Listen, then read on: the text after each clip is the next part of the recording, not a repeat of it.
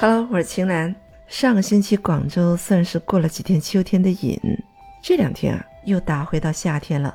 今天是周末，有没有出去溜达啊？还是窝家里刷屏了？我跟你说啊，我昨天刷到一个视频，还真让我觉得有点神奇。视频出来的是一个男士，长得还挺帅的，比较斯文儒雅的那种，感觉挺年轻的，也就三十几岁的样子。视频中听到的第一个声音是在问。你怎么样这么年轻的？这位男士一边打手势一边回答。他说：“他每天早上洗完脸就一定要涂防晒，不管是在家里还是在外面，不管是晴天还是雨天，一年三百六十五天，每一天都要涂防晒霜。三十年了，天天如此。哇塞，三十年每天坚持涂防晒，还是个男生呢。就算是女人最爱臭美的那种，能这么坚持吗？”这个人真是太牛逼了！你说这什么人呢？我想一定是美容界的美容专家、护肤达人。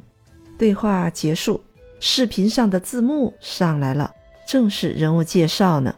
原来视频中这位男士啊，他是美国伯克利大学的高材生呢，现在是一家跨国公司，也是上市公司的执行董事。多大年纪呢？年龄五十七。我的天哪！我还以为三十几岁呢，你说这是不是太狠了点儿？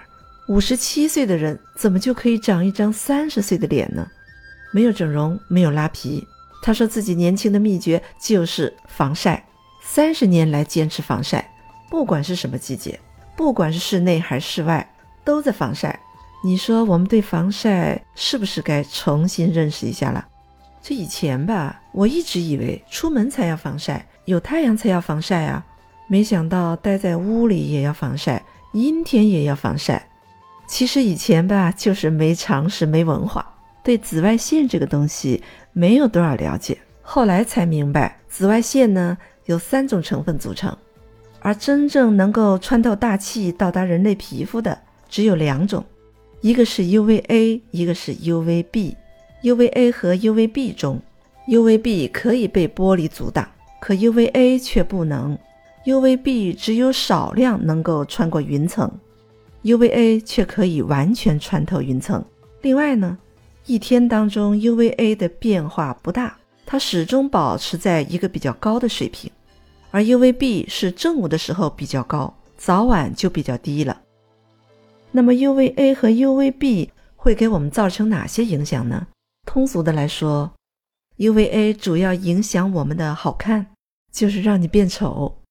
晒黑、发红、老化，主要就是 UVA 引起的，而 UVB 呢，更加影响皮肤的健康，容易导致皮肤晒伤、癌变。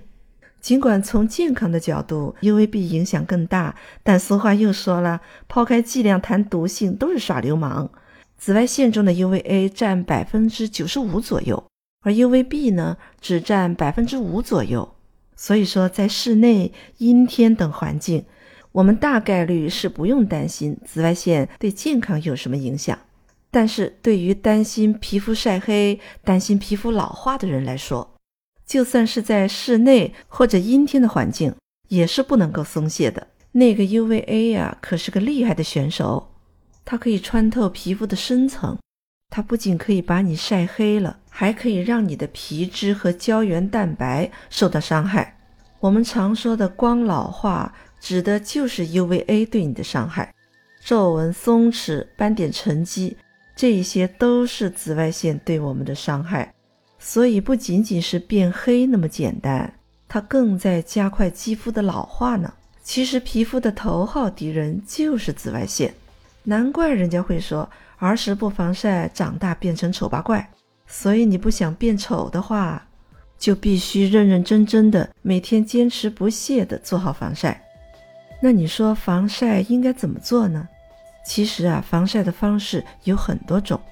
比如你要去旅游，那最好来个全副武装，戴上帽子，打好伞，还可以戴上口罩和墨镜。防晒霜呢，当然是必须的，那是出门之前就要先涂好的。如果太阳过猛又出汗了，过几个小时啊，你还得补补。如果不出门，待在室内，紫外线也是要防的。不过防晒霜的指数就可以不用那么高了。防晒产品一般都会标识它的防晒指数，是用 SPF 和 PA 来标识。SPF 是指针对紫外线 UVB 的防护系数，这个指数越高，就表示越能长时间的抵抗 UVB 的侵害。另外一个 PA 指的就是对抗紫外线 UVA 的隔离指数。PA 后面的加号越多，就表示它对皮肤隔离保护的能力越强。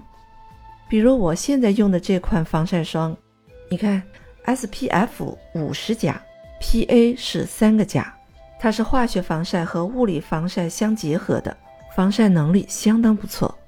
我去年到西藏玩一圈儿，回来竟然一点都没招黑，那是全靠它呀。关键是它的使用感还非常好。一点都不油腻，也闻不到酒精味儿，没有刺激感，涂在脸上特别温和，特别清爽。这种效果和感觉完胜我以前代购的所有防晒，而且啊，性价比还超级高呢。以前我出去玩啊，都是很注意用防晒霜的，但是平时像上班、居家，我一般是不涂防晒的。为什么呢？除了对防晒的认识不够充分之外，最主要的还是觉得用了不太舒服，那脸上吧黏黏腻腻的，还经常觉得挺刺眼的，特别是一出汗，眼睛挺难受的。可用上这款爱多美的防晒之后，感觉就不一样了，一年四季天天用，也不会觉得有顾忌有负担了。没能做到天天防晒，那是自己偷懒的缘故。看来要臭美啊，就不能偷懒，对吧？人家不是都说？没有丑女人，只有懒女人吗？好了，今天就先聊到这吧，别忘了关注、点赞、收藏，联系我蓝光全拼幺七八。